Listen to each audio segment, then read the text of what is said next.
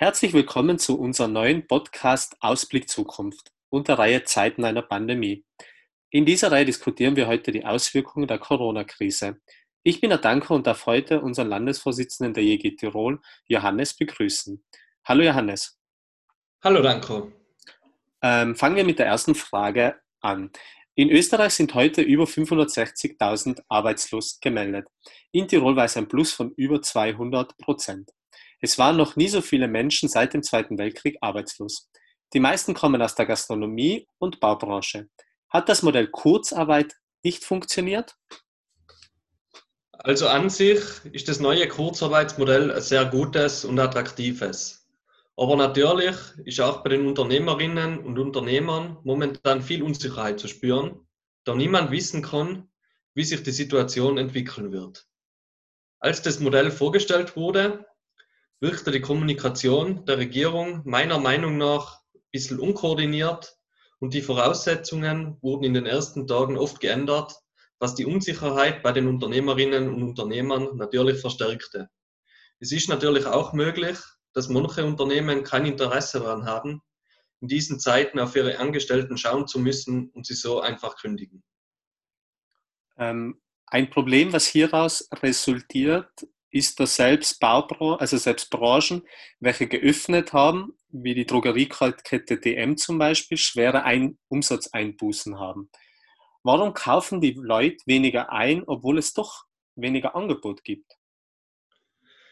Ja, also erstens mal wollen viele Menschen momentan einfach nicht konsumieren, weil sie sich in Geschäften der Gefahr einer Infektion mit dem Coronavirus ausgesetzt sehen. Und des Weiteren natürlich haben diejenigen, die jetzt arbeitslos wurden, jetzt um einiges weniger Geld zur Verfügung.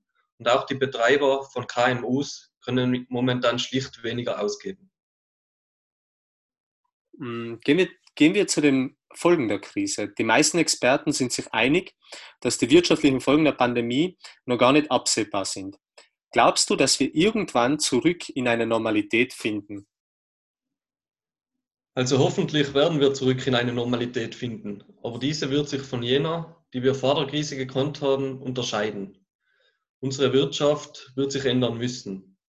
Es wird sich vielmehr in der Region abspielen, weil auch der Letzte erkennen muss, dass die Abhängigkeit von China sehr gefährlich ist.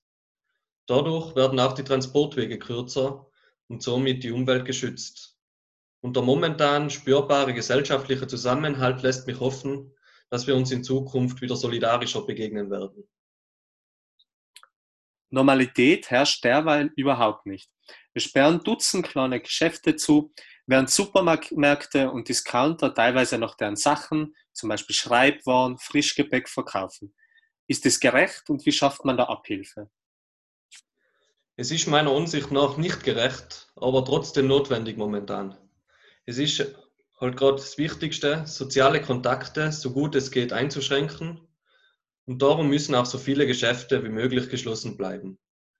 Es muss aber jetzt diesen Geschäften und vor allem den Mitarbeiterinnen staatlich geholfen werden, damit die anfallenden Kosten beglichen werden können, niemand in die Armut rutscht und die Betroffenen nach, dieser Krise eine Zukunft haben. Weiters kommen auch andere KMUs komplett unter die Räder. Viele mussten schließen oder endgültig Konkurs anmelden.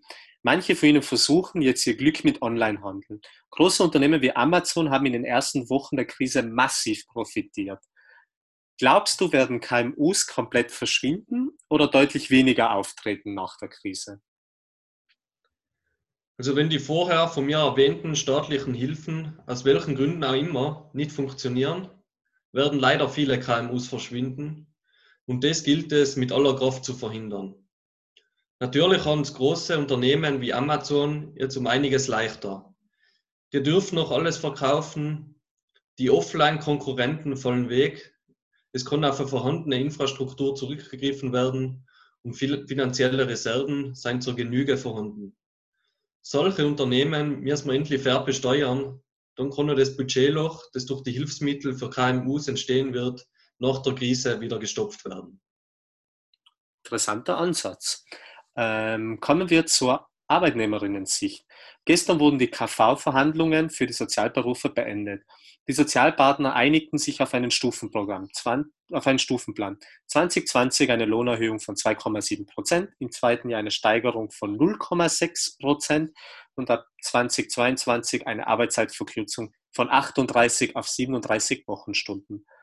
Derweil gibt es auch eine Corona-Prämie von 500 Euro. Findest du das Ergebnis gerecht und angemessen? Also die Lohnerhöhung ist meiner Ansicht nach viel zu niedrig ausgefallen.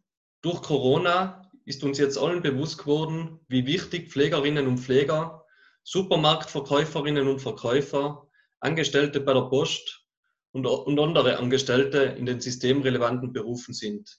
Und diese Menschen müssen wir endlich gerecht entlohnen.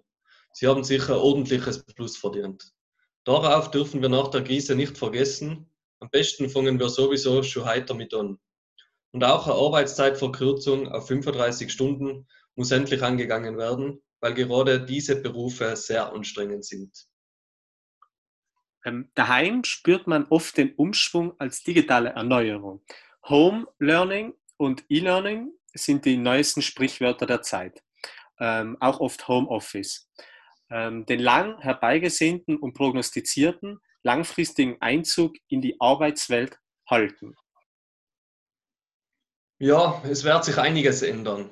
Im schulischen Bereich ist die Präsenzlehre meiner Ansicht nach alternativlos, da die Lehrpersonen so besser auf die Bedürfnisse der Kinder eingehen können. Beim Homeoffice stellt sich mir schon die Frage, ob wir das wollen. Die Arbeit wird mit nach Hause genommen, nebenbei wollen vielleicht noch die Kinder betreut werden. Dann stellt sich mir noch die Frage, wer für den Computer bezahlt. Muss der private PC für berufliche Zwecke verwendet werden? Wie werden Arbeitszeitregelungen überwacht? Und des Weiteren befürchte ich, dass dann von den Menschen noch mehr erwartet wird, ständig erreichbar zu sein. Genau, und wahrscheinlich wird da die Freizeit sehr, sehr eingeschränkt. Genau, das ist zu erwarten. Ähm, kommen wir zu einem ganz anderen Thema, nämlich den Ausbruch ähm, der Pandemie.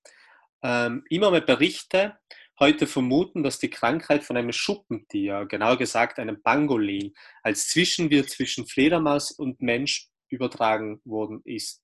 Jetzt möchte man gar nicht so ähm, das Biologische dahinter ähm, erleuchten, sondern den grundsätzlichen Zusammenhang zwischen dem Verhältnis Mensch und Tier was ganz viele Krankheiten wie Ebola, Vogelgrippe und Schweinegrippe gebracht hat. Ähm, wie soll sich das ändern in der Zukunft? Ja, da wird uns wieder bewusst, wie wichtig Umwelt- und Klimaschutz eigentlich ist.